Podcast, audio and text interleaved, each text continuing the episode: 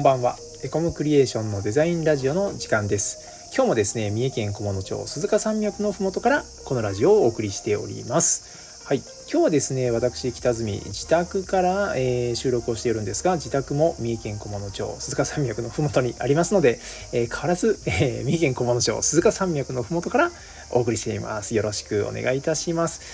今日8月15日、えー、お盆ですね、えー、皆さん、えー、お休みまだお休みの方もいるのかな？楽しんでいますかね？山や海帰省とか。まあまああのコロナの感染も広がっているので、まあ、注意しながらお楽しみいただけたいなと思っております。それではですね今日は、えー、軽さは正義という話を、えー、テーマでお話ししたいなと思っております、まあ、軽さは正義って聞くと、まあ、体重とかダイエットみたいな話なのかなとか思うんですね。でも多分いろいろあの、軽さってあると思うんですよ。で逆に悪い使われ方も結構あるじゃないですか。えっ、ー、と言葉が軽いとか重みがないとか結構言われるじゃないですか。僕も結構そっちのタイプで、あの、20歳の頃ですね年上の女性にですね「えー、綺麗ですね」とか「髪型変えて素敵です」と言っても「なんか軽いわ」とかあなんか重みがないとか言われて、まあ、損したもんなんですけどまあまあまあまあそんな感じの、えー、悪い使われ方もあるんですけど逆にその軽やかっていう言葉をに変えてしまうとまだイメージ変わりますよね、まあ、言葉って面白いなと思うんですけど、うん、そんなね、えーと、軽やかというコンセプトでですね以前お客様にこう提案デザインとか提案したことがあるんですけどそれはまあまあいろいろ軽んじるではなくて、えー、軽やかっていう感じでやりました。はい、でちょっと話は脱線したんですけど今日はその軽さは正義っていうことでこれはまあ我々デザイナーにも言えることであのデータの軽さですよね、まあ、軽いと何かと作業しやすいですよね。あのウェブのデザインなんかしてるとあのデザインデータが重いよってエンジニアさんに言われたりですね。グラフィック系なら印刷工場の方からデータ重くて開かないとか 言われたことがあって、まあ、日々僕らデザイナーも反省するところではあると思うんですけどやっぱりそのねデータが軽いことでいろいろ事故も少なくなりますし、えデータのやり取りもスムーズになるので何かとね、えーと軽いっていうね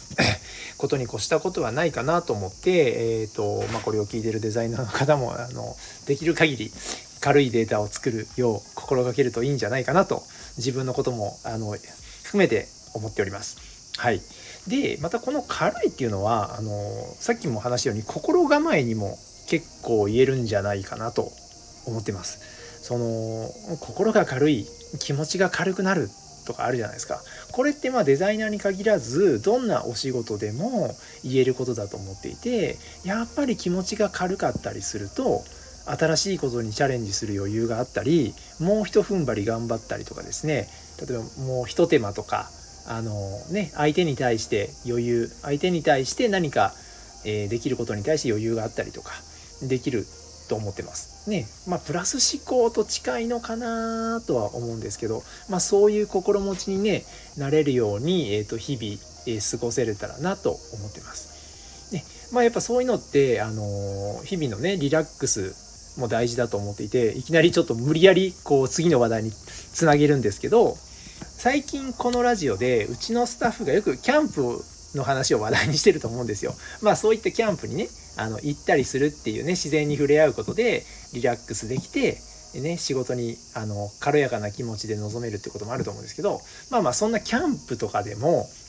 実はですね今その軽さは正義みたいな、えー、っとカルチャーが結構トレンドになってまして、えー、UL キャンプとかその UL 登山なんていう言葉聞いたことある方もいると思うんですけどあの UL ってウルトラライトですね。うんこういうのが結構最近流行りになっています。で僕もなんか最近ちょっとそういうの興味があって、え、道具をそのウルトラライトにしてみたいなっ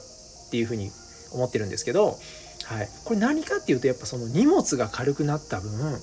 えー、体に余裕ができるので遠くまで行ける例えば登山であったら、えー、ね一つの山で限界だったのがもう一つ向こうの山まで行けるっていう考え方なんですよね。うんうん、なのでこの考え方ってなんかすごくあのいいなとは思ってる思ってます思ってるし僕も挑戦したいなとは思ってるんですけど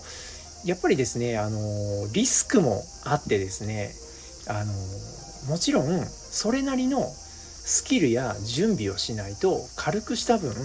事故を起こす可能性も高いんですよね。やっぱりその特に登山なんかだと、まあ、軽すぎてなんだろうテントがしっかりしていない風で折れたりとか、えーと、その他ねあの食料とかもできる限り削っていくので最低限の食料だったりとかしてトラブル時に大変だったりするのでまあねなんかこういうのってあの極限までねあの軽くしたいなんだろう軽さ至上主義みたいな考え方もたくさん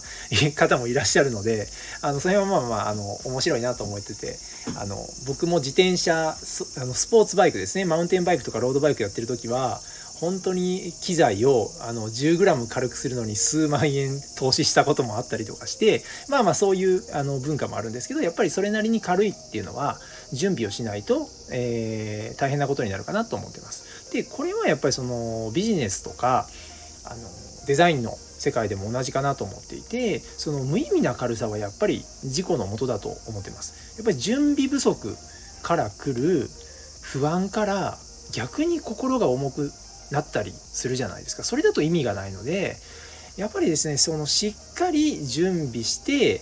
あの、まあ、考えすぎもいけないんですけどバランスのいい、えー、心の軽さ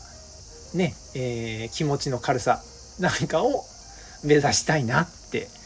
思ってます。はい。なんか、あのこれが僕の秋の目標ですって言ったら、それ、あのすいません。なんかちょっと自分の目標をここで語っただけなんですけど、はい。ね、もちろん、あの、体もですね、体も、あの、軽やかに健康にいきたいなと